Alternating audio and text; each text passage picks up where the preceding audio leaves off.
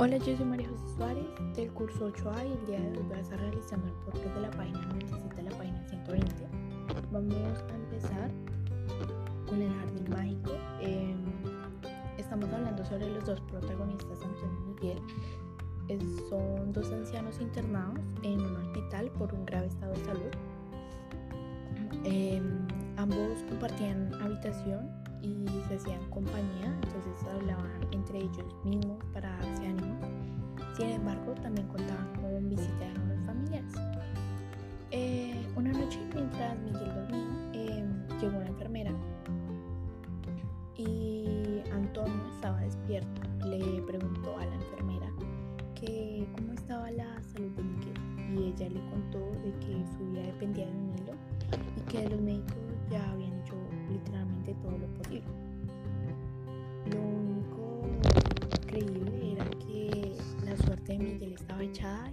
Todo dependía de él Al día siguiente, eh, Antonio se despertó y, y, de la nada vio a Miguel que estaba despierto con una mirada triste y perdida. Eh, y Antonio, para distraerlo, empezó a contarle a Miguel sobre que estaba viendo a través de una ventana un jardín repleto de flores de todos los colores. Miguel empezó a preguntarle que le contara más y él empezó a decirle, Antonio empezó a contarle que habían personas que se reían mientras charlaban sobre un césped. El césped estaba muy verde, donde en ese momento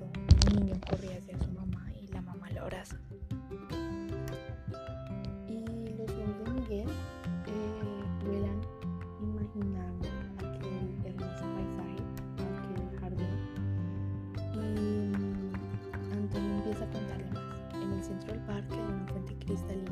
Allí unos enamorados se besan apasionadamente. Las aves sobrevuelan el parque y el sol majestuoso coronan la copa de los árboles. Amigos, este jardín mágico se parece más al paraíso que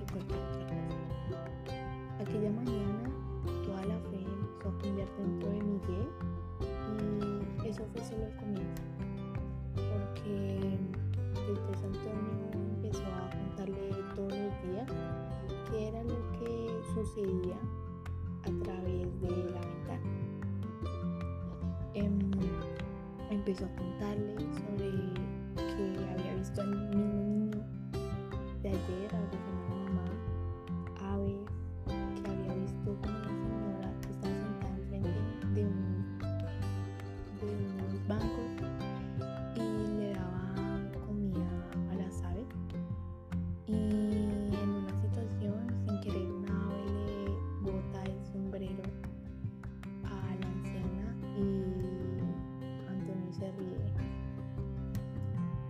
Miguel mientras escuchaba eh, sonreía y se sentía más vivo, sentía más las esperanzas. Una mañana eh, el doctor llega hacia la habitación de Miguel y Antonio y levanta a Miguel y le dice una gran noticia y era que ya estaba bien sentía bastante feliz, tenía una gran emoción, quería bailar, correr, saltar. Y en ese momento él quería contarle a su compañero pero cuando llegó no estaba. Le preguntó al doctor qué, le había pasado a su compañero y él le contó que lamentablemente Antonio había fallecido esa misma madrugada. Miguel lloró como un niño desconsolado después empezó a preparar todo para abandonar el hospital y rumbo a la puerta del cuarto eh, Miguel le dice señorita disculpe le pido por favor que me acompañe hasta la ventana. Quiero conocer este famoso jardín mágico en compañía de la enfermera el hombre llega a la habitación y cuando se asoma a la ventana, preparado para deleitar la mirada de ese gran jardín, se da cuenta de que era una pared blanca. Miguel estaba un poco decepcionado, sin embargo se sentía feliz de cómo todo ese apoyo de su amigo Antonio le dio y recordó las palabras de su amigo. Si un día pongo un pie fuera de este hospital, lo primero que haré será ir a ese jardín mágico y reservar un asiento de por vida.